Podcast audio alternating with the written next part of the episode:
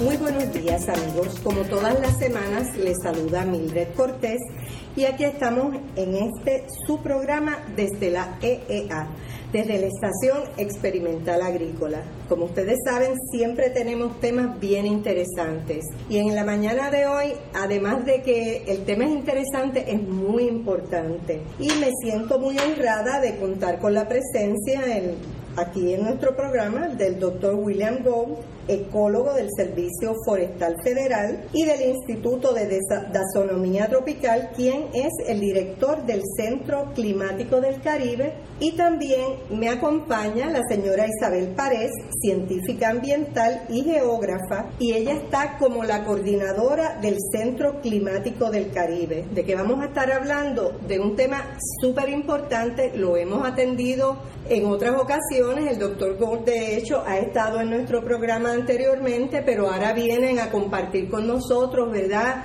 Unos trabajos que ya han sido realizados, que son de gran importancia para atender el asunto del cambio climático, del calentamiento global, y además unas iniciativas que ellos están interesados en compartir con nosotros y con ustedes para que todos tengamos esta conciencia de la importancia que tiene el calentamiento global o el cambio climático para todos todo el tiempo. Así que muy buenos días, doctor Gould. Buenos días, gracias por la, la oportunidad para participar en su programa de nuevo. de nuevo, exactamente. Para mí es un placer también. Isabel, buenos días. Saludos, Mildred. Gracias por tenernos aquí. Encantada nuevamente. Bueno, usted es doctor. Usted hábleme un poco de cuál es su trabajo o el Climate Hub o en el Centro Climático del Caribe. ¿Qué ustedes hacen allí? ¿Cuál es la misión de este centro climático? Pues déjame primero dar un poco de contexto. Sobre seguro la, que sí, seguro que sí. Eh, de la, la producción de, de, comida, por seguro, es bien conectado con el clima. Hace tiempo prehistórico. Definitivamente. y, y, y, realmente no, no podemos separar la clima con la, la produc producción de, de alimentos y, y, de madera para el uso humano. Y el departamento de, yo, yo trabajo con el departamento de agricultura de los Estados Unidos. El servicio forestal es parte de ese departamento. Y el departamento, departamento tiene la, la conocimiento que los riesgos de la agricultura son altas con la, la situa situación de, del cambio climático que nosotros estamos en, enfrent, enfrentando. Perdóneme mi. No, está mi perfecto. Y si tiene que decir algo en inglés, se siente más cómodo, no hay ningún problema. Pues eh, por eso el, eh, el Departamento de Agricultura formaron un red de centros climáticos regionales para mejor en, entender las vulnerabilidades del cambio climático y cómo podemos reducir lo, los riesgos a la producción eh, agrícola, pero también de, de, la, toda la gente que depende en, en esa producción, ese, uh, la vida rural. Y bueno, realmente todo el mundo está eh, conectado con, con la produc producción de alimentos y, y, y las, que se llama en inglés food security. Ajá, la seguridad alimentaria y definitivamente para nosotros, ¿verdad? En Puerto Rico, que somos una isla que necesitamos cada día fortalecer el área de producción de alimentos, ya que solamente producimos alrededor de un 15% de los alimentos que consumimos. Este asunto del cambio climático nos toca muy de cerca porque tenemos una meta de aumentar eh, en la proporción que nosotros producimos para consumir, pero realmente si no atendemos y no conocemos cómo el cambio climático afecta la producción de alimentos, no vamos a llegar muy lejos, ¿no? Así que como usted dice, el cambio climático nos afecta a todos en todos los sentidos, ¿verdad? Pero específicamente ustedes, que para nosotros es de gran interés, que atiendan su relación con la agricultura y con la producción de alimentos, le da un valor adicional a ese trabajo que ustedes hacen. Así que estamos bien interesados en lo que usted tiene para compartir con nosotros. Pues el, Departamento de Agricultura reconoce que hay diferencia regional en los efectos de, clima, en la relación entre la clima y, agricultura. Y por eso eh, desarrollamos 10 centros climáticos regionales y nosotros tenemos la, suerte que hay, hay, uno enfocado en el Caribe y nosotros somos parte de, ese esfuerzo para desarrollar el Centro Climático del Caribe para el Departamento de Agricultura de los Estados Unidos, con, con la idea, como han dicho, para entender las vulnerabilidades y bajar el riesgo de los cambios. Y cuando uno piensa en conexión entre clima y agricultura, puede pensar en, en cambio en productividad, eh, cambios en la distribución de, diferentes eh, productos, eh, cambios en, distribución de plagas o, el impacto de plagas, ah, también en la disponibilidad de agua, ah, salinización de la agua dulce que necesitamos para la agricultura. Y esos son asuntos bien importantes para entender y para trabajar para reducir los riesgos de ese cambio. Y son críticos para el sector agrícola. Esos puntos que usted ha mencionado realmente son críticos. Agua, suelo, plagas, o sea, son los asuntos que más nos impactan. Pero hay otros asuntos bien importantes y yo sé, no sé si es el número uno, pero realmente es la el, el incremento en incertidumbre de productores sobre el futuro. Hay, hay mucha incertidumbre. Incertidumbre. Incertidumbre. Incertidumbre, eso es cierto. De, de eh, cómo va a, a afectar, sí, este cambio. Eh, y, y en, en particular la, la temperatura, la cantidad y, La lluvia, las tormentas, todas esas cosas que a nosotros nos afectan porque estamos en una zona, ¿verdad?, de tormentas, eh, así que yo creo que es más importante aún. Entonces, esa incertidumbre afecta las decisiones de productores que van a hacer con, con su negocio. Y un reto de, nosotros en el, centro climático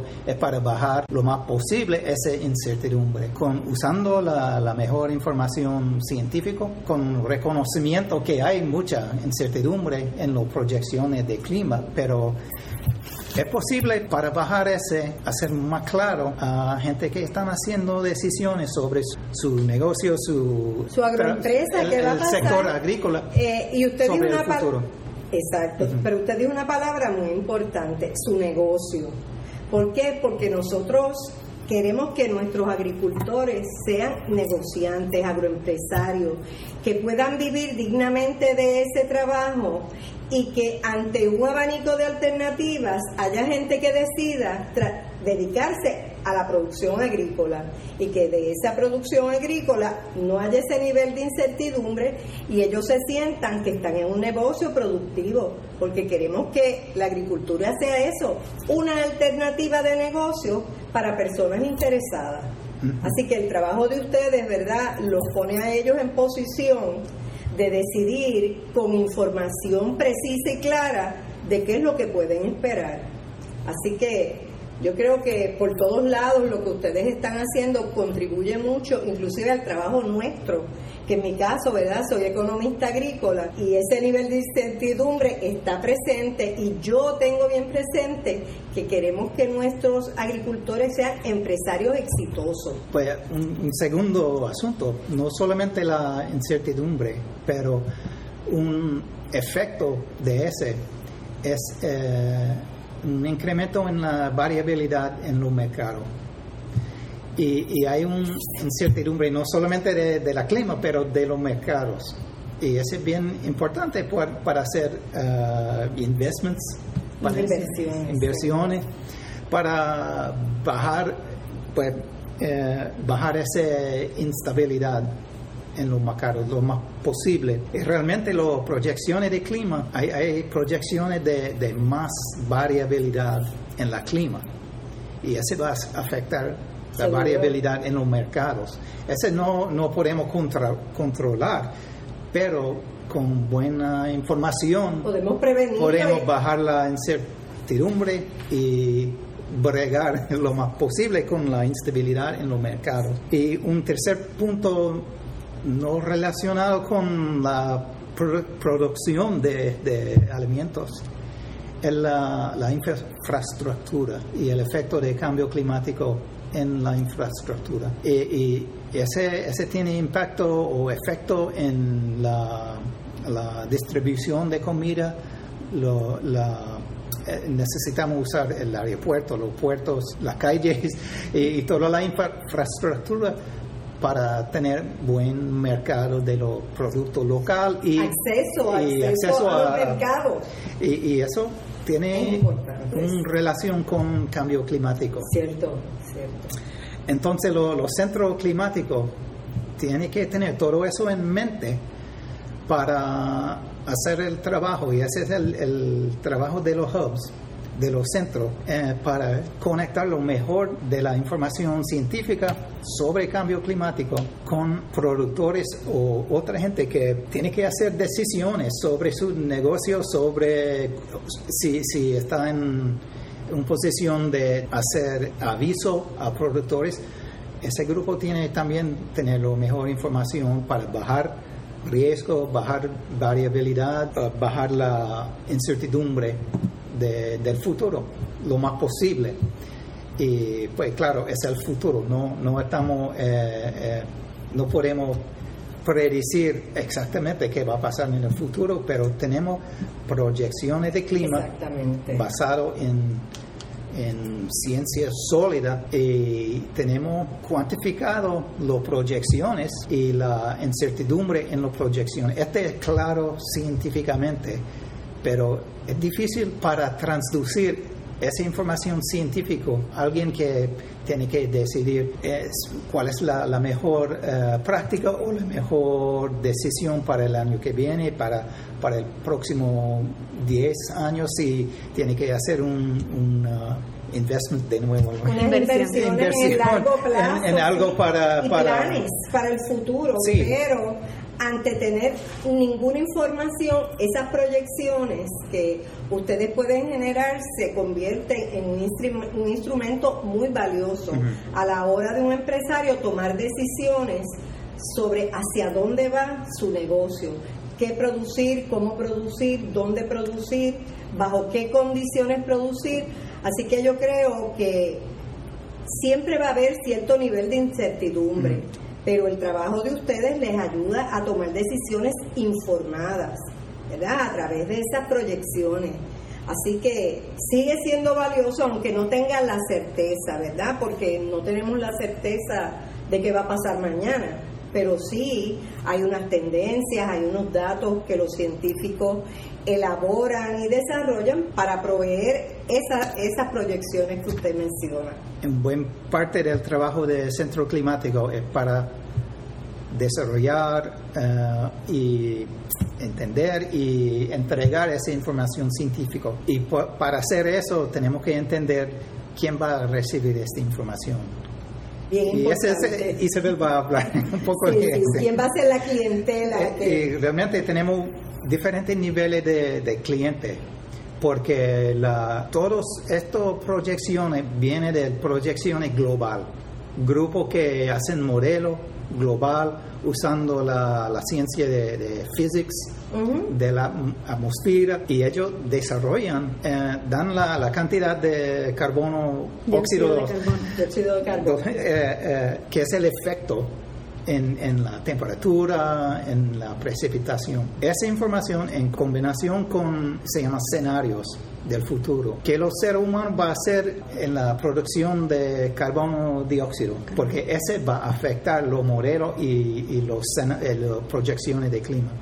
Entonces, toda la, la conversación de cambio climático viene de, en parte de ese trabajo de grupo bregando con el clima global. Y todo baja como una cascada de esa información para llegar a una persona que está pensando, hmm, debo plantar plátanos o usar ese terreno para, para, para café o para algo de... ¿qué, tubérculos, este, ¿sí? Eh. Sembrar grano de las cosas que, aquí nosotros consumimos. Y Pues es parte de la, la decisión en combinación con lo marcado y todo eso y la condición de, de, de suelos. Pues eh, nosotros en, en, el instituto hicimos una publicación recientemente del uh, uh, un journal se llama Journal of Applied Meteorology and, and uh, Climatology. En esa publicación tenemos información realmente que conecta los modelos global con la variabilidad local. La variabilidad, en temperatura y precipitación que todo el mundo eh, está bien familiar con ese. Hay más lluvia en la montaña, menos en, la costa y particularmente en el sureste, suroeste. Y cómo, eh, cómo esa variabilidad de la topografía, afecta las proyecciones global. Eh, y realmente hay un puede dar información que alguien que, que, está en el sur de la isla usar para entender en su caso específico qué es la uh, qué la significancia de las eh, proyecciones ¿Qué es lo que implica eso? ¿Qué significa?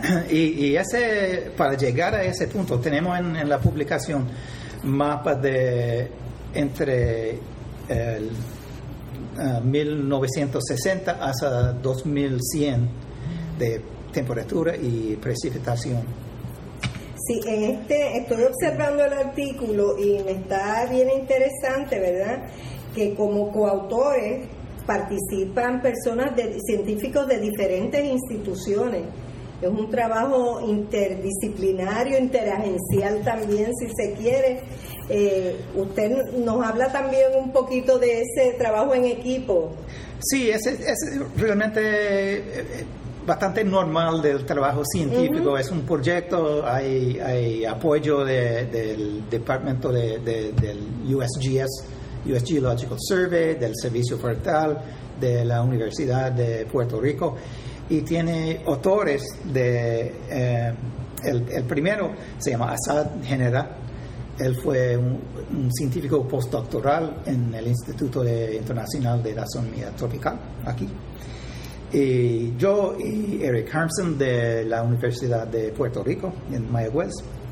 Adam Terando es un científico con el, se llama el uh, Southeast Climate Science Center. Es una organización del Departamento de, del Interior de los Estados Unidos, el, el, Geological Survey. Y también Maya Quiñón es un cartógrafo cartógrafa del instituto y Jaime Collazo, otro uh, científico de la Universidad de, de, North Carolina, North Carolina State. Entonces, un grupo quien em, empiezan con las proyecciones global y hacer uh, investigaciones usando métodos para llegar a las proyecciones más hay mejor información, nuevo, nuevo uh, resultado y tiene que sigue con el proceso para entender. Sí, que esto es algo dinámico, no es que ustedes digan que esto es así y así se quedó. Va cambiando como cambia el tiempo, como cambia la situación. Sí, y realmente no, no tiene que perder la vista que los seres humanos son, uh, nosotros eh, evolucionamos con la clima también como agricultura. Entonces, nosotros podemos bregar con ese. Vivimos en todas partes del mundo, diferentes climas. Y todos están vivos y todos sobreviven. Sí, Hay que adaptarse. No, no, no, tenemos que tener miedo de ese. solamente tenemos que ir adaptando. No, podemos poner la, cabeza en la arena. No, no, para nada. Yo creo que esto lo que sirve es para alertarnos y para mantenernos atentos a toda la información que sale para ir ajustando nuestras expectativas. Así que yo creo que todo lo contrario, esta información es bien valiosa para nosotros ir ajustándonos a, a las necesidades que tengamos con el tiempo. Sin esta información estaríamos en el vacío. Así que por eso es lo valioso de ese trabajo que ustedes realizan para nosotros los que dependemos básicamente del sector agrícola. Así que siempre contamos con ustedes. Pues tal vez yo puedo dejar a Isabel para explicar. Sí. La, hay dos retos principales, entender esa información científica o desarrollar y comunicarla. Y Isabel está trabajando duro para entender, eh, nosotros se llama el, paisaje de, stakeholders. Okay. necesitamos entender ese paisaje para saber cómo podemos comunicar, con quién, con qué tipo de... ¿Cuál es el tipo de información, qué, qué estrategias van a utilizar para llegar a las diferentes clientelas, ¿verdad? Bueno, Isabel, pues ahora vamos contigo, ya que el doctor nos dio este interesante trasfondo. Háblanos de cuáles son las iniciativas que ustedes en el Caribbean Hub han pensado que pueden utilizar para llegar a, a la masa que es la población.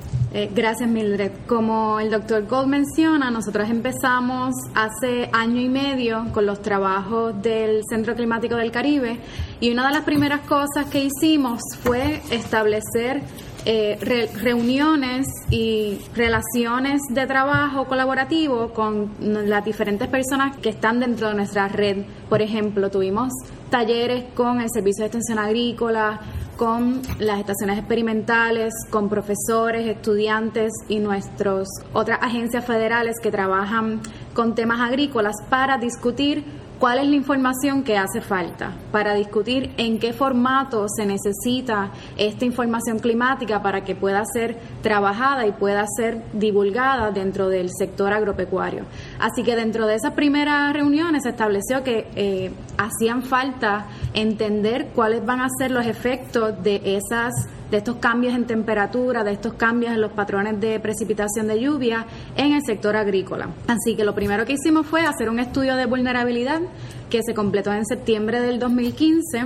Eh, ya está disponible en nuestra página web eh, caribbeanclimatehub.org y ahí en este estudio de vulnerabilidad combinamos esta información de las proyecciones climáticas de las cuales nos habló el doctor Gold con las características del, sector ganadero en Puerto Rico, del sector del café, del cultivo de plátano y hortalizas, para entender cómo eh, tener 2, 3, 4 grados de altas temperaturas en los próximos años y tener 20, 30% menos de precipitación va a afectar la producción agrícola.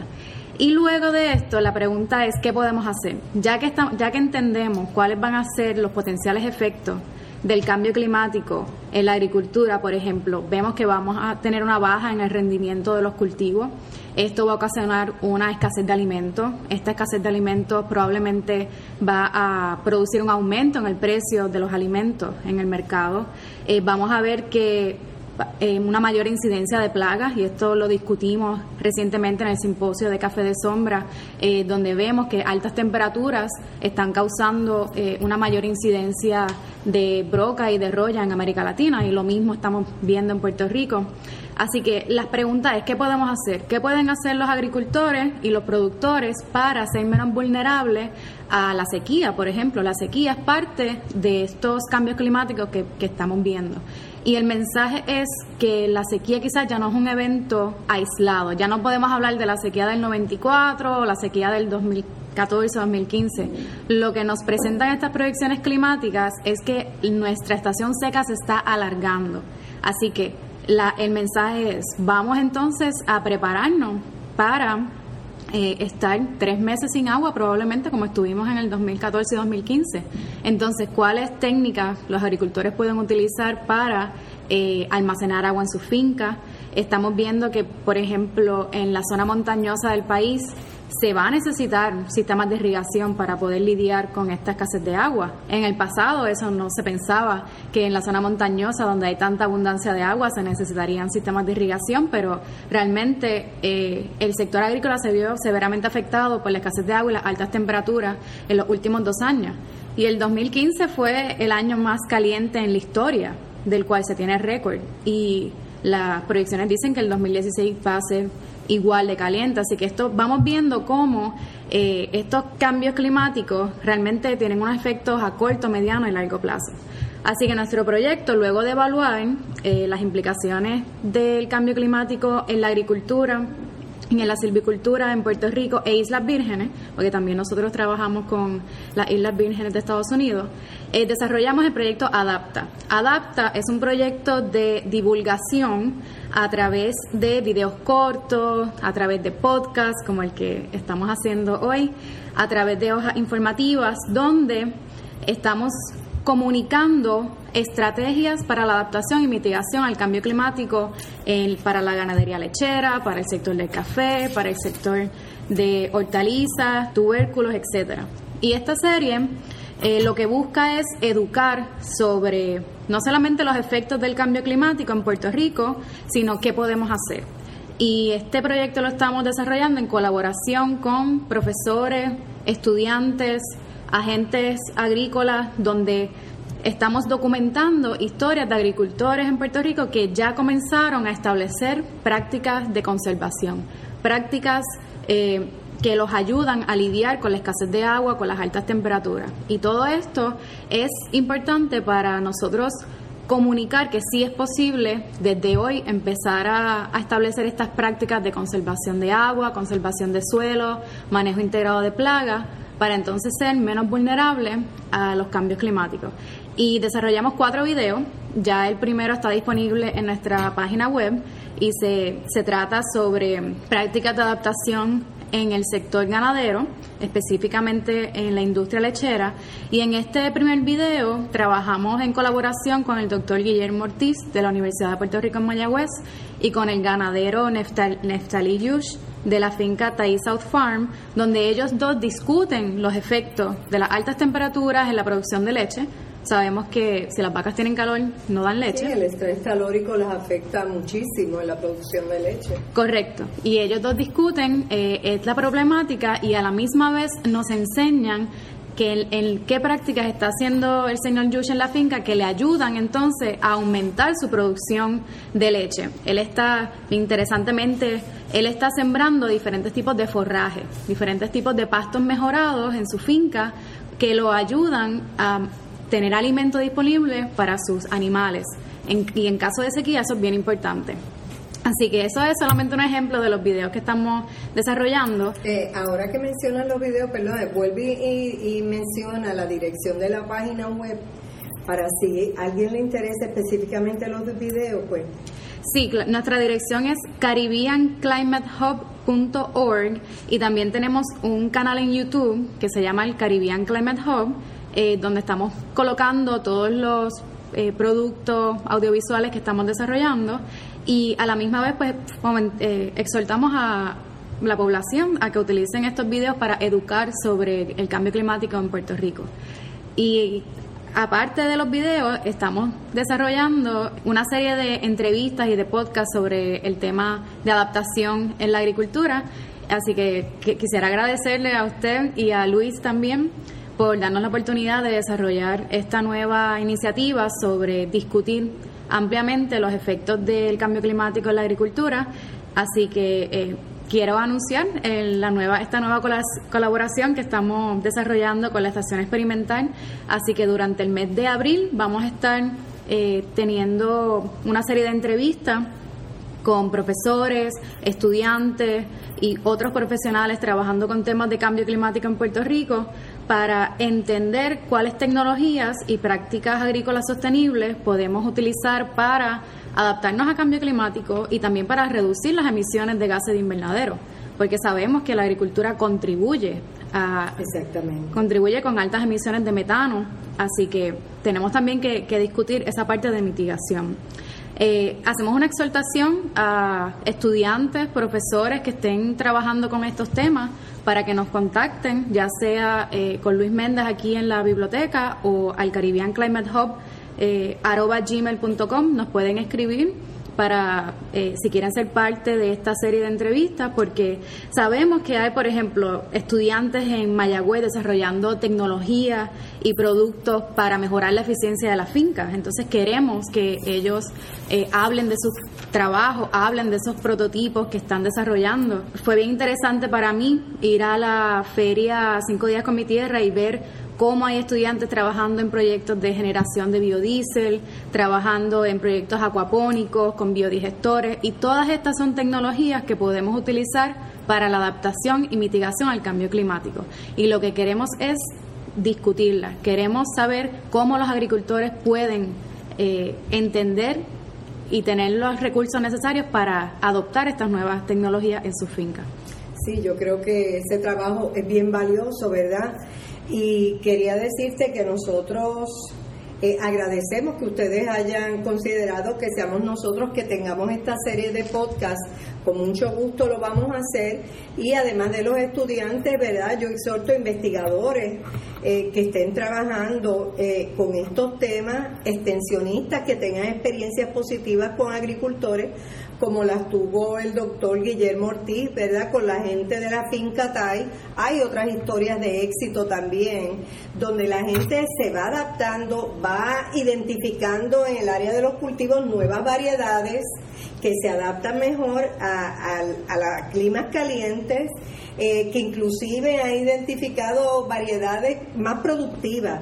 O sea, donde, donde quiera que haya una crisis, por ahí también hay una oportunidad. Correcto. Para, para ubicarse. Por ejemplo, en la estación experimental, eh, yo recuerdo hace un tiempo que estaba el doctor José Pantoja hablando de lo que ellos llaman las vacas pelonas para el asunto eh, de ganado de leche, ¿verdad? Vacas que tienen un, un pelo más fino, más corto, que les impacta más eh, les impacta menos, perdón, el estrés calórico. Y ahora yo sé que el doctor Ortiz ha estado trabajando eh, más intensamente en eso y ya tienen vacas pelonas en algunas vaquerías eh, y ha sido bien exitoso. Así que yo creo que lo más importante es utilizar estas herramientas que nos proveen ustedes y otros científicos, ¿verdad? Otras investigaciones para ante la crisis ver donde nosotros podemos identificar unas probabilidades y unas oportunidades que nos van a hacer más eficientes, más efectivos y que nos van a permitir quedarnos donde queremos estar, que es el sector de producción de alimentos.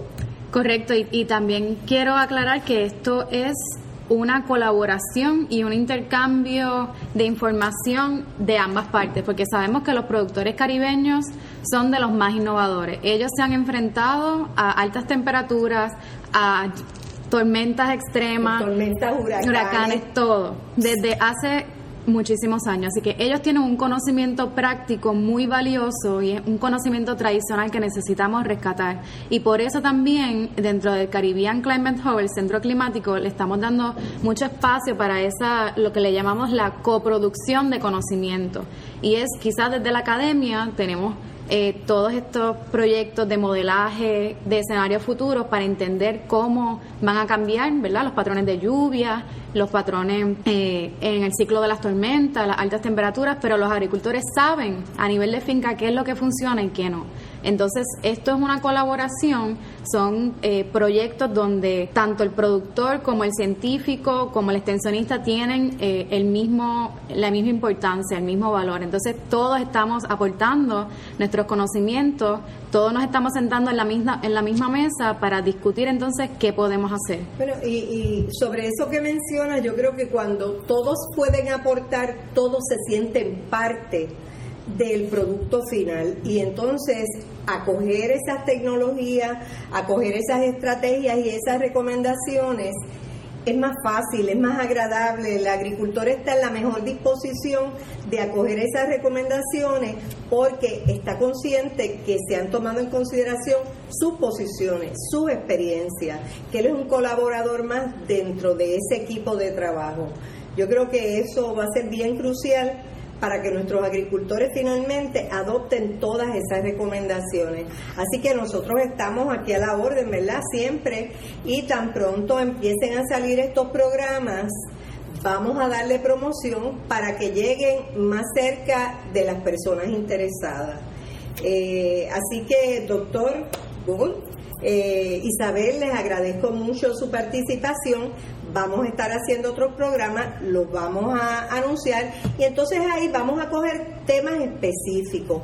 ¿Qué temas tú crees que podamos estar cogiendo en otros programas? Bueno, eh, nosotros ahora mismo nos interesa eh, discutir el tema de quizás cuáles modelos de producción agrícola son más resilientes al cambio climático. Sabemos que eh, hay un interés muy grande por incrementar la producción de alimentos en Puerto Rico, pero también es bien importante tomar en consideración estos cambios en temperatura. Esperamos que, que continuar eh, con un ciclo de calentamiento y tener estaciones secas más eh, prolongadas, así que tenemos que tener la discusión de cuáles modelos de producción son más, más, eficientes, en, esas circunstancias. Correcto. Así que queremos tratar el tema de por ejemplo, los beneficios de establecer policultivos, los beneficios quizás de tomar en consideración prácticas agroecológicas, eh, por ejemplo, el cultivo de café a sombra. En el simposio estuvimos recibiendo mucha información sobre eh, los beneficios y, las posibilidades de estos cultivos de ser más resistentes a altas temperaturas. Eh, también nos gustaría discutir cuáles industrias agrícolas tienen potencial de, expansión en Puerto Rico y en Islas Vírgenes también, eh, porque sabemos que hay unas nuevas industrias que están surgiendo que tienen mucho potencial, por ejemplo, la industria del cacao, eh, los, los acuapónicos, así que queremos discutir también eh, cuáles otras actividades empresariales agrícolas podríamos estar retomando en cara al cambio climático para aumentar la producción de alimentos en Puerto Rico. Y claro, específicamente queremos eh, dialogar sobre cómo hacer que la industria agrícola en Puerto Rico pueda ser más resistente a los cambios en el clima, ya sea a sequías, a altas temperaturas, a, por ejemplo, eh, el alza de nivel del mar está eh, realmente contaminando ciertos acuíferos en varias áreas del país, así que tenemos que, hablar también de, de estas implicaciones. Y nuestra meta es educar sobre qué podemos hacer a nivel de finca para ser más resilientes al cambio climático. Fantástico, para eso estamos aquí, ese es nuestra, nuestro objetivo principal, ¿verdad? Compartir esa información tan valiosa con la comunidad y con nuestros agricultores, ¿verdad? Que son los que necesitamos que estén ahí, que sean exitosos para que se quieran quedar, para nosotros poder eh, proveer una mayor cantidad de alimentos de la que producimos. Eh, tenemos tierras agrícolas que queremos conservar y queremos saber cuál es la mejor forma de conservarla ante el cambio climático y aún con el cambio climático, ¿verdad? Así que muchas gracias a ambos, ha sido un placer tenerlos aquí conmigo y amigos recuerden que vamos a estar presentando una serie eh, con los compañeros, con, con Isabel Paredes y el doctor William Gold en programa futuro y esto va a ser de mucho interés para ustedes y también para nosotros. Así que muchas gracias. Recuerden que nuestro próximo programa eh, va a estar presentando asuntos bien interesantes relacionados con la agricultura de Puerto Rico y probablemente vamos a estar dándole inmediatamente continuidad en otros programas a estos temas que ya Isabel nos adelantó. Eh, que tengan un lindo día. Recuerden que pueden comunicarse con nosotros a través de biblioteca.ea.uprm.edu. También nos pueden buscar en Facebook y registrarse en nuestro programa desde la EEA.